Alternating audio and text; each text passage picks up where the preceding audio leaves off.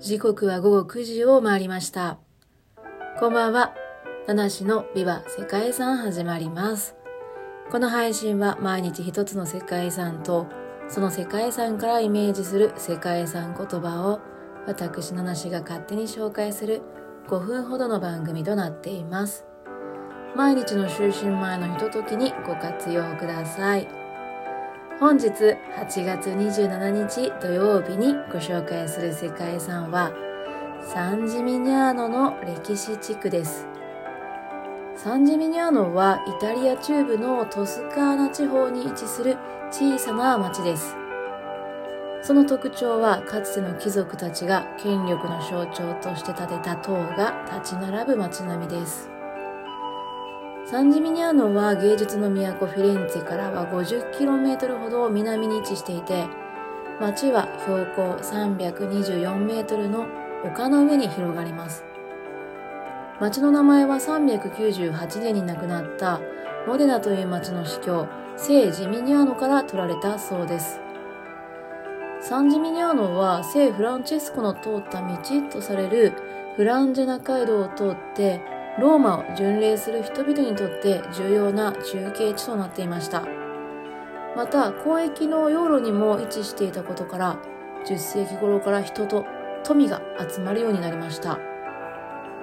12世紀末に自由都市として独立していたんですけれども、その後、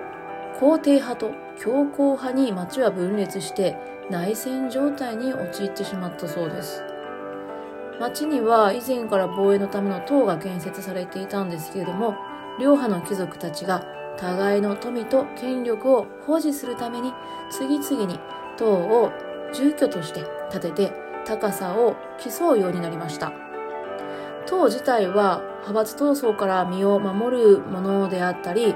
親族の家の塔同士が連結橋で結ばれていて、緊急時に一族が速やかに集結できるようになど、いろいろ考えられたものだったんですね。ですが、ま、そのうちですね、高い塔を建てるという競争があまりにも過熱したので、1311年、町の当局が町の中央にある54メートルの、えー、グロッサの塔というのを建て、それ以降以降はこれより高い塔を建設しないように禁じたそうです。まあ、それでもですね、最盛期には72もの塔が林立していたということだそうですね。ですが、その後14世紀半ばにペストが流行して、えー、また強硬派と皇帝派の対立も、え、相変わらずということで、えー、町は衰退してしまいました。そのうちフィレンツェの支配下に組み入れられて、もうサンジミニャーノはどんどん衰えてしまって、その後、街が新しく再建されることもなく、当時のままの姿、もしくは塔がかなり減ってしまったんですけども、最終的に現在は14の塔がサンジャミニャーノの、えサンジミニャーノの街の中に立つといった様子が見られるようになりました。はい。まあ、そんな歴史を持つサンジミニャーノなんですけども、本日のこのサンジミニャーノの歴史地区という世界遺産からイメージした世界遺産言葉は、花より団子です。はい。本日8月27日、実はジェラートの日なんですけど、本日ご紹介したサンジミニャーノには、街のシンボルの塔以外にも人がこぞって列をなす場所があります。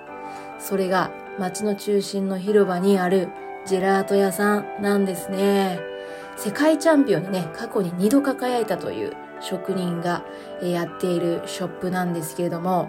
連日多くの観光客で賑わいます。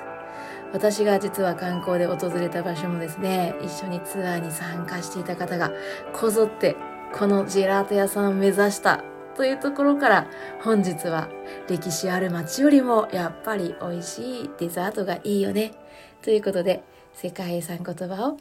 花より団子とさせていただきました。はい。ということで、お時間が参りました。本日も最後までご清聴いただきましてありがとうございます。